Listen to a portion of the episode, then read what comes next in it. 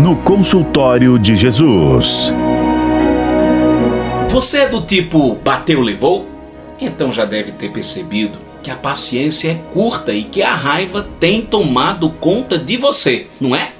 Eu sei que quando a gente é provocado, a vontade da gente é colocar o outro no lugar. Então a gente grita, esbraveja, tudo isto para impedir que as pessoas parem de fazer o mal que estão nos fazendo.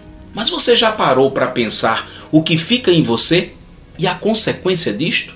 Eu te ajudo a responder.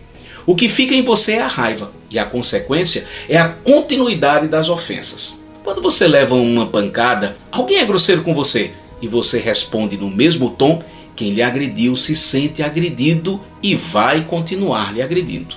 Parece ridículo, mas quem lhe agrediu, na hora que você devolve a agressão, vai se achar a vítima e nunca vai enxergar que ele é o errado na história. Sob o domínio da raiva, ninguém pensa direito. Compreende isto? Agora pensa comigo.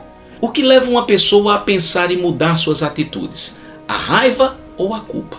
Claro que é a culpa. Mas a culpa só aparece se você não despertar a raiva em quem lhe provocou. Na hora que você desperta a raiva do outro, com vingança ou agressividade, apenas vai fazer com que o outro se ache no direito de novamente ser agressivo com você. O livro de Provérbios, capítulo 15, versículo 1 diz: A resposta branda aplaca o furor. Uma palavra dura excita a cólera. É isto. Se você não responder às provocações no mesmo tom, o outro vai recuar. Mas se você devolver as palavras com agressividade, a outra pessoa nunca vai acessar a sua responsabilidade, a sua culpa, e nunca vai mudar. Escute. Sabe por que Jesus fala aquele versículo que para nós sempre foi difícil de entender e que diz que se alguém bater em sua face, ofereça outra? É justamente porque ele quer dizer que quando a gente não devolve a violência com violência, a gente faz com que o outro entre em contato com a culpa. E a culpa é como brasas amontoadas na cabeça do outro. Quer fazer o outro mudar?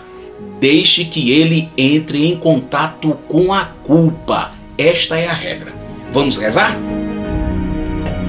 Jesus, dá-me o controle que preciso para não responder com agressividade às provocações.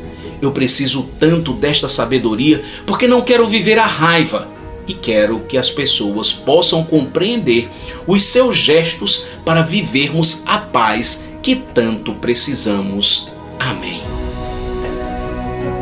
Você está no consultório de Jesus. Eu sou Fabiano Moura de Moura. Quero fazer um convite a você. Vamos caminhar juntos? Então me segue no Instagram, arroba Fabiano Moura de Moura. Repito, arroba Fabiano Moura de Moura. Eu estou esperando por você.